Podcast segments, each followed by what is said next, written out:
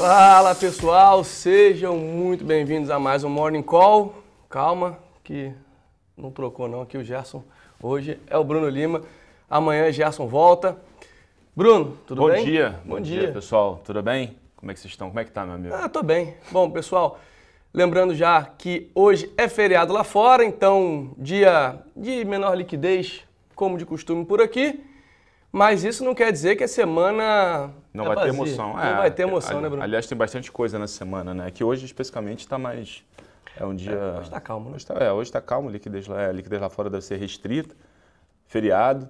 Mas semana promete, né? Boa. Falando só para os futuros aqui, vamos lembrar, os futuros continuam negociando lá nos Estados Unidos. Né? A gente tem aí Dow Jones subindo, S&P também e Nasdaq também. Enquanto isso, o título de 10 anos dos Estados Unidos caindo um pouquinho, o DXY também. Né? Na verdade, título de 10 anos não abre hoje, né? mas o DXY sim caindo um pouquinho. E, Bruno, petróleo de novo em alta, 0,70 de alta ali para o Brent segurando aí no faixa dos 115. Até comentei ali, a gente comenta na, na sala, o pessoal pergunta muito sobre pet- petróleo, sobre as commodities, ferro também. E a gente tem visto uma, uma dinâmica que, né, quando o petróleo toma aquela, tem aquela recuada forte, não perde os 100. Quando dá aquela acelerada, também não passa dos 120, então está bem lateralizado e performance para as ações de- de- ligadas ao setor. Então, indo bem, obrigado, né? É, eu acho que o ponto todo, até já pegando um pouco do gancho né, dessa parte de commodities, né, é, petróleo, enfim, você bem comentou, segue como uma tese que a gente tem batido aqui a tecla, tem batido bumbo já tem um tempo, nessa percepção de preço de energia mais alto por mais tempo. Você está certo, né, vem para o cento e pouco, mas também não tá, por enquanto está ali no jargão do mercado encaixotado, né, Isso. no 100 com 120. Mas é um, um belo, é um belo, um belo range também, né? Esse nível ele é, confere, né? Resulta em bastante geração de caixa para as empresas.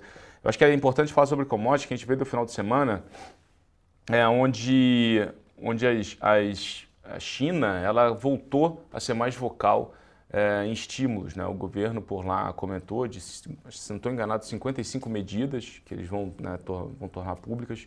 Ah, algumas bem cirúrgicas né, para alguns setores, para alguns segmentos bem, bem específicos, para de fato você retomar, estimular a economia. Tem também a notícia mais positiva do lado do Covid, né, a política ah, menos restritiva, né, os casos lá têm ficado, enfim, graças a Deus, cada vez menos, eh, menos graves. Ah, então, você soma tudo isso, também um ambiente um pouco mais positivo para a commodity, obviamente o mercado hoje menos líquido, mas sem dúvida alguma um pano de fundo mais benéfico para a commodity como um todo. Boa, só passando aqui pela, pela agenda da semana, acho que pensando aí de uma forma mais eh, geral, livro bege e payroll, é isso? Livro Bege Perou, mas também é, tem dados importantes aqui do lado de, né, também do lado de commodities. Você tem, tem reunião da União Europeia para falar sobre potenciais embargos à Rússia, relacionados inclusive à questão de petróleo. É, e aí, sem dúvida alguma, do lado macro, lá fora, é, você tem o livro Bege, como você bem comentou, se não estou enganado, na quinta-feira, e o clássico payroll na sexta-feira. Lembrando que a gente veio da semana passada de um PCI, né, de um número de é, um deflator de, de inflação, que é um número importante que o Fed olha com atenção, é, mostrando que de fato corroborando aquela visão do mercado, que aparentemente a gente fez o pico de inflação lá fora, não é à toa que o mercado é, acabou raliando na sexta-feira, mas isso não muda né, a trajetória é, de aumentos de juros por parte do, do Banco Central Americano. Então, obviamente, você tem um ponto de inflexão, mas de certa forma esperado. Boa. Bom, Bruno, vamos falar, vou falar um pouquinho aqui do, do já que a gente passou lá, lá por fora, vou falar um pouquinho de aqui de performance do S&P, tá? É, a gente viu, se a gente pegar aqui né, ao longo aí da- das, últimas, das últimas semanas, uma bela de uma realização no S&P, né? E aí nos últimos dias a gente teve, desde, foi o que aqui, do dia 23, 24 de maio, começou a recuperação do S&P, a gente voltou aí para cima é, dos 4 mil pontos, né? E agora continua é, uma tendência, pensando ali para prazos um pouquinho mais longos, ainda um pouco mais de pressão vendedora, mas o curto prazo, e a gente sabe que a reversão vem sempre no prazo mais curto, né? começa a mostrar um pouquinho mais de força, o volume ainda deixa um pouco a desejar, fica abaixo das médias, mas eu acho que vale, vale chamar atenção para a performance de uma forma geral, inclusive o próprio Dow Jones também, né, vem se recuperando aí ao longo dos últimos, Verdade. dos últimos dias. É, Nasdaq continua sendo, digamos assim, o setor, o, o índice mais volátil ali ah, por conta do setor tech, né? Então é, é, tem a- uma movimentação, a movimentação tem sido bem forte ali da, das techs, fazendo aquilo que a gente já comentou, né, daquele, daquele move entre saindo de, de, de growth para value, né? Então, se vo, traz um pouquinho aí do que para o pessoal, um pouquinho da, da, visão de vocês do que está acontecendo, lembrando que a gente tem a carteira de BDR também, né? É, esse é um bom ponto, né? Assim, a, todo o setor ele tem sido, todo o setor de tech, NAJA, enfim, é um setor, como a gente tem batido aqui, comentado aqui, é um setor muito voltado para a discussão, obviamente, de trajetória de juros, dado o impacto disso nesse fluxo de caixa das empresas, que é um fluxo de caixa muito mais longo. É, não é à toa que o mercado, né, o dado da sexta-feira, é que também tem uma discussão do próprio técnico. Né? O, o, o, assim, o mercado, ele, ele, de fato, ele fez uma rotação muito, muito acelerada é, de sair de ações de growth, né, de crescimento, para ações nesse, nesse jargão aí de, de velho. Né? Se a gente uhum. pegar o gráfico dos dois, né, do índice de velho contra o índice de, de growth, isso fica bem explícito. É, então você teve esse movimento um pouco mais técnico, de fato, que foi acelerado, o mercado acaba ficando um pouco mais leve, é, o próprio S&P também realizou. A gente acredita que a partir de agora você vai separar literalmente o joio do trigo. Né? Tem empresas ligadas à tecnologia que elas têm, de fato, é, uma condição de geração de receita com uma certa previsibilidade, dado o modelo de negócio mais recorrente, do que outras que tinham um caráter talvez um pouco mais incipiente, é, talvez prometiam muito mais crescimento uhum. do que alguns outros nomes mais, é, vamos dizer assim, mais veteranos do, do, do, do setor. Boa. Vamos para o Brasil, que também, acho que, dada a agenda vazia lá fora, hoje não tem muita coisa para a gente falar. Então, vamos para o Brasil. Brasil aqui, Bruno. Ó, a gente. O, o Ibov confirmou aquilo que a gente tinha comentado lá dos, dos 112 mil pontos, né? Eu vou até pegar ele aqui para botar certinho, mas para ver exatamente onde fechou. Chegou a bater na sexta-feira aqui 112.440 pontos e aí recuou e fechou o dia nos 111.941 pontos. Na semana, uma, uma performance mais, mais uma vez bem positiva, 3,18 de alta para o Ibovespa. Chegamos numa zona de resistência, Bruno. Chegamos aí num ponto onde a gente já, já vem comentando algumas semanas, né? depois de chegar ali próximo daqueles 103 mil pontos, segurou por ali, começa uma recuperação, o volume ainda também é, dá aí suporte para o movimento, né, de volume em linha com as últimas três semanas, o que é um bom sinal. Só chamo atenção ali né, é, para o diário, que começa também a mostrar um pouquinho mais de força, e a gente já briga exatamente além da, da região dos 112 mil pontos ali, a gente ainda tem as médias, a gente ainda tem um ponto, digamos assim, um ponto de briga. Passando disso, próxima parada 117 mil pontos, o que também não estaria ruim né? Até brinco com o pessoal quando a gente, quando a gente faz o call. Olha, tá indo, né? Vai se empolgar? Acho que melhor não se empolgar, melhor ir ajustando os stops, melhor ir se, né, se arrumando ali no dia a dia, porque o mercado ainda está bem estranho. A gente ainda, né, da mesma forma que o petróleo, a gente está bem encaixotado, né? A gente vai e volta, vai e volta, vai e volta, para a mesma região praticamente. Se a gente pegar aqui né, no gráfico mensal, a gente a gente está aí em patamares ali de março desse ano, então, a gente ainda está em, um cenário, depois daquele abril, né, abril horroroso que a gente teve, e agora ficar de olho, ver se com a recuperação de maio, em julho a gente continua da mesma forma. O volume é, foi bom esse mês, né? A gente ainda tem mais, mais dois dias de pregão, mas o volume tá, tá bom esse mês, Bruno. É, acho que assim, só para acrescentar um pouquinho, né, Luquinha comentando um pouco dessa parte de, do técnico do Ibov, é, quando a gente, a gente até mandou na semana passada um relatório falando um pouquinho dos cenários, né, em termos de, de do que, a gente considera ali. A gente, nunca, a gente não tem exatamente um preço justo, a gente tem alguns cenários de sensibilidade para o Ibovespa, conforme curvas e hipóteses de juros mais longos e também cenário de crescimento. Assim, grosso modo, pessoal, a gente, nosso, nosso cenário hoje ele fica entre uns cento e, não, um cenário um pouco mais pessimista, vai, é, uns 106, 107 mil pontos. A gente poderia ter um cenário bem otimista, acima até de, de né, grosso, uns 200 mil pontos. Obviamente, isso tudo vai depender de ancoragem de juros longo prazo, aceleração de crescimento, enfim, tudo isso. É, todas essas perguntas que a gente tem, é, que a gente acha que ao longo do segundo semestre isso tudo deveria ser endereçado. Então, é, o meu ponto de falar isso é qual é a mensagem principal? Esse Bovespa nos 118, 117, apesar do número de ponto em si ele poder assustar um pouco, quando a gente coloca em perspectiva o cenário de crescimento das empresas e toda a redução de dívida que foi feita nos últimos anos... É, em tese é pouco. Em tese ainda é pouco. Né? Você tem o Ibovespa hoje pouquíssimo alavancado, a gente tem também falado bastante sobre isso. É, você tem um commodity ainda num cenário relativamente benéfico e você tem uma aceleração a ser capturada no mundo mais doméstico da bolsa, né, que grosso modo dá 50%, mais né, 40%, 50% do índice. É, empresas que ainda que estão entregando, aparecem no número, mas de fato o mercado é, de fato ainda não está pagando pelos receios relacionados principalmente à ancoragem de inflação é, e crescimento a longo prazo. Então, ao longo do segundo semestre, gente, né, tudo sendo é, endereçado, a gente deveria realmente enxergar essas empresas mais ligadas à atividade doméstica também começando a performar muito bem.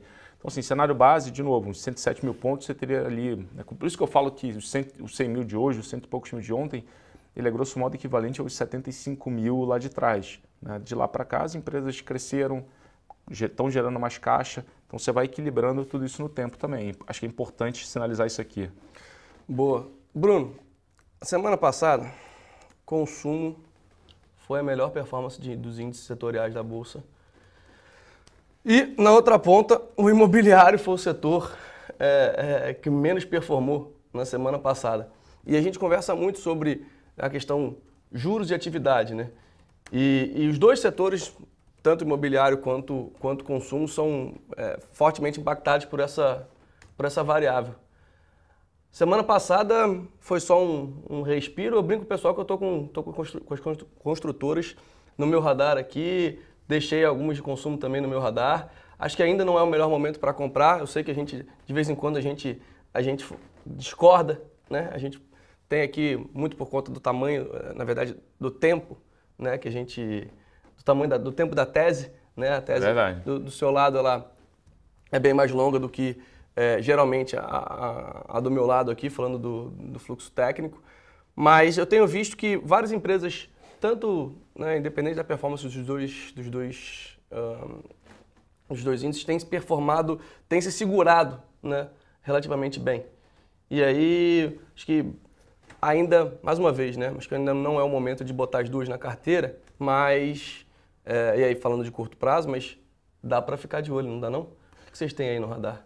Cara, acho que é uma boa provocação. Assim, até o Francisco aqui ele pergunta né, sobre varejistas né, que, que a gente acha para o fim de ano. É, acho que o primeiro ponto assim é que quando a gente pensa aqui numa empresa, obviamente a gente está sempre balizando um pouco, até porque o cenário de mercado está um pouco mais volátil, o mercado está um pouco mais nervoso. A gente sempre está balizando um pouco a discussão do que é um viés mais tático, né, de catalisador de curto prazo, mas sempre com a visão mais longa. Né? A gente também não vai é, tentar cair aqui numa, numa discussão de né, o que, que, vai funcionar, ainda mais a gente aqui que é fundamento, né, não é o nosso seara. Hum.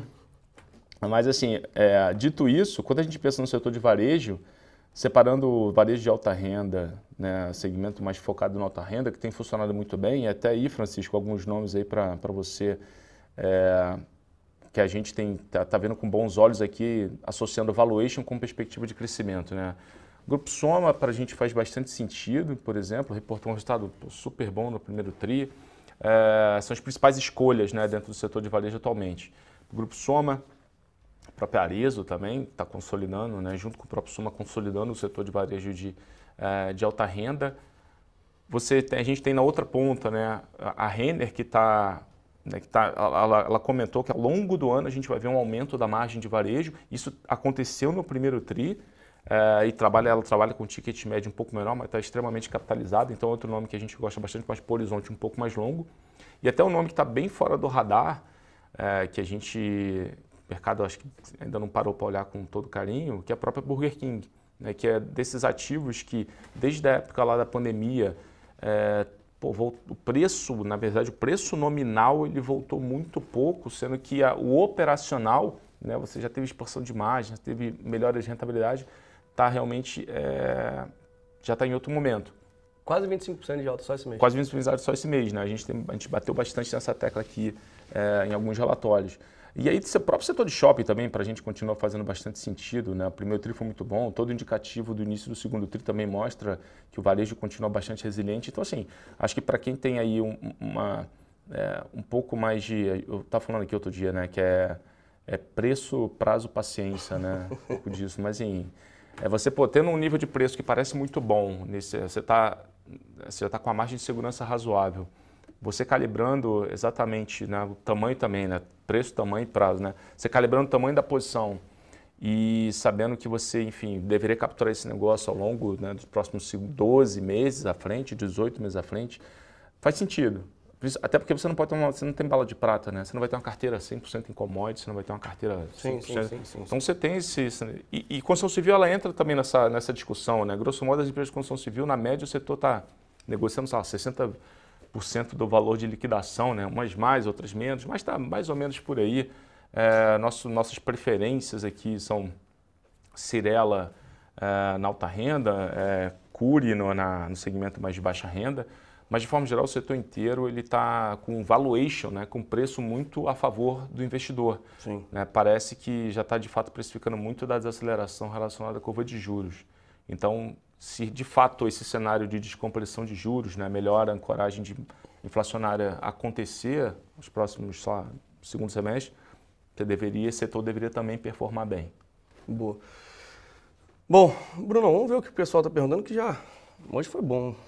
Hoje estamos. Tamo, a gente saiu um pouco do. do não, o pessoal está comentando aqui o, o, Deixa eu pegar aqui. Eu, eu, tô, eu não estou conseguindo ver o Instagram, tá, pessoal? Mas. Deixa eu ver aqui. Acho que o Luquinha vai dar uma, uma olhada aqui. Ó, o pessoal tá bons olhos na Trisul. Cara, então, é, a gente tem, a, gente enxerga um valuation bom ali.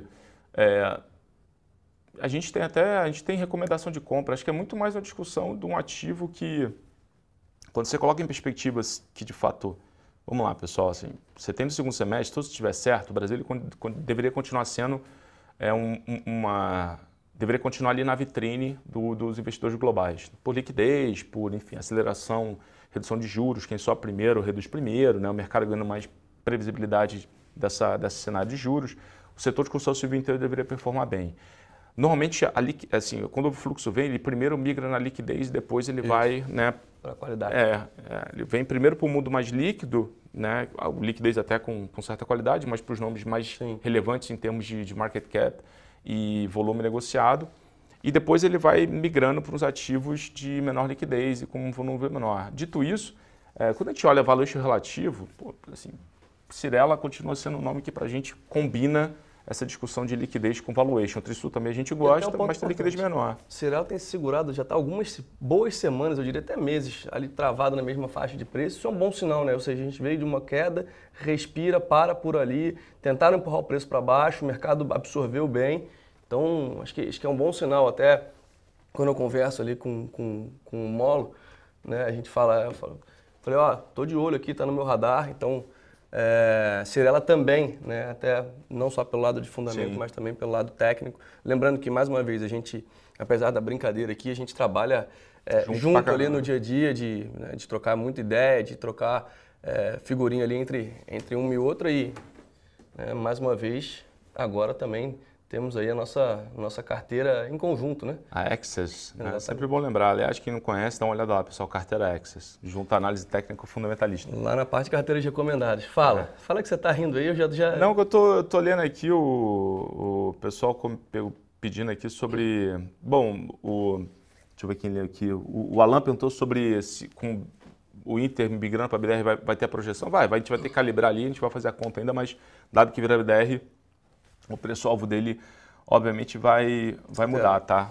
O Walter perguntou sobre o GPM, viu um pouquinho aí acima do, do, do esperado, Walter. Eu não vi exatamente toda a composição, ainda não estava saindo da mesa, o time macro está olhando, acho que daqui a pouco eles vão mandar algum relatório, mas vi um pouquinho ali acima do, do, é, do esperado.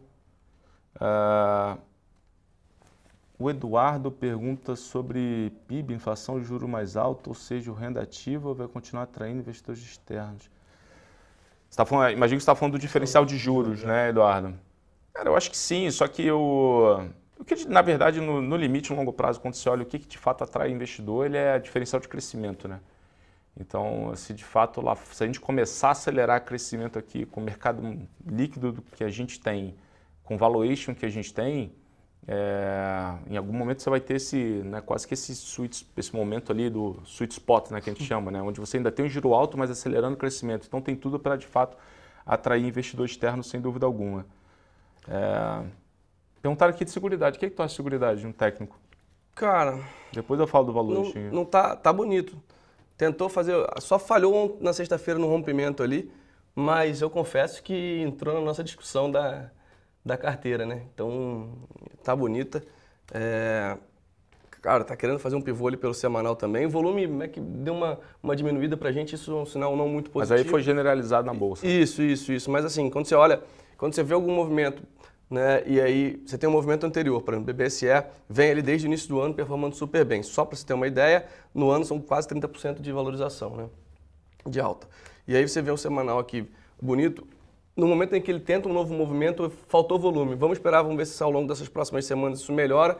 Melhorando, rompendo ali as últimas máximas, cara, tem espaço pra caramba, tá bem bonita. É... Mas só pelo fechamento da sexta-feira que a gente acabou optando por não colocá-la na carteira. Mas tá, tá bacana. É, acho que assim, a, gente até, a gente teve na carteira de dividendo durante um bom tempo, é, capturou bem essa alta, a gente trocou para Banco do Brasil recentemente. É, até mais pelo, pela questão do, do dividendo, dividend yield do BB hoje é maior do que Seguridade. Valuation de Banco do Brasil a gente também acha no relativo melhor, mas Seguridade, dependendo de como for o operacional, ela tem uma, tem uma possibilidade de até de surpreender o mercado em termos de, de earnings, né, de lucro para esse ano. Mas de fato a nossa discussão acaba sendo muito mais aqui o valuation relativo. Não é que a gente desgoste, mas pensando até em dividendo, assim, nessa, né, na previsibilidade, a gente tem, prefere hoje outros nomes aqui. Boa. Bruno, é, só lembrando aqui, o pessoal pediu para falar sobre o EWZ, tá fechado lá fora, tá, gente? Então, é, hoje, lembrando, mais Memorial Day lá nos Estados Unidos, então, é, feriado por lá, bolsas fechadas por lá, menos liquidez por aqui, mas aqui a gente segue firme e forte, teremos bolsa e, historicamente, teremos vol, né? Geralmente, quando tem menos é, volume, mais vol, né? Diazinho um pouco menos líquido. Bom, Bruno, só falar aqui o último ponto. A gente não acabou falando de dólar, né? O dólar que vem aqui numa, numa queda impressionante. Semana passada caiu 3,33 no mês, já cai 5,71, se aproximando de novo daqueles 4,70. Será que dessa vez vai, né? A gente parou ali da última vez em torno de 4,68, 4,69. Vamos ver se dessa vez o dólar perde espaço. Fato é que o IFR já está em patamares de sobrevenda ali no diário. Então, é, o que chama, né, e dado toda essa queda, a gente praticamente saiu aqui nos últimos dias de 5,20 para 4,70 em poucos pregões, a gente está falando de mais ou menos umas três semanas. Então, chama atenção e, e liga o alerta para aqueles que estão vendidos no dólar para ajustarem seus stops, né? É, até para aqueles que querem, que, que, esperam que o dólar continue caindo também para ficar atentos ali, porque é possível que a gente tenha um repique, pelo menos aí, quem sabe, para voltar para a faixa dos 4,85, 4,86, aí sim, de novo perde, né? na verdade, ganha força vendedora e vem para perder esses 4,70 de uma vez. Esqueci só trazer um pouco dessa visão.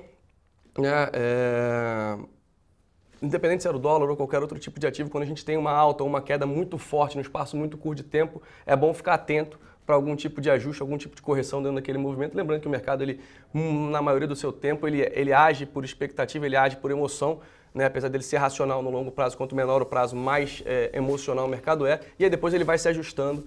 Então, só para a gente também não deixar isso, isso aí passar em branco, beleza? Boa. É que mais? Acho que é. Não, acho que é só é isso, deixar né? registrado, né? Hoje, dia, de novo, teve um calendário mais importante para a semana aqui do lado global, principalmente. Você tem o Bad, Bad Book na, na quinta-feira, Payroll na sexta, reuniões de petróleo, OPEP na quinta. E Penade, a... dia 31. Tá penade, tá perfeito. Tem uma penade de manhã e você tem e você tem as reuniões, né, as duas reuniões de uma da União Europeia para falar de oil, são acho que na quarta e você tem a da OPEP na na quinta-feira. É importante ficar de olho nisso, até porque petróleo, lembra sempre, tem uma dinâmica ali também inflacionária relevante, dado que né, todos os setores acabam, indireta ou indiretamente, é, tendo ali petróleo na estrutura de custo. Então, vale a pena ficar de olho também. Boa. Também convido o pessoal a assistir a nossa sala. Né? Fica aqui, fica tranquilo que se você não conhece ainda a nossa sala de análise, fica aqui, terminando o Morning Call, você vai ser direcionado diretamente para lá. E para não perder o costume, né, Sempre. né, Bruno? Pessoal, você quer puxar ou eu puxo o jargão do. É, não, sempre bom registrar aqui. Pessoal, mais uma vez, obrigado pela presença de todo mundo. E o melhor ativo. É, é sempre, sempre, a boa informação. informação. Valeu, galera. Valeu, tchau, tchau.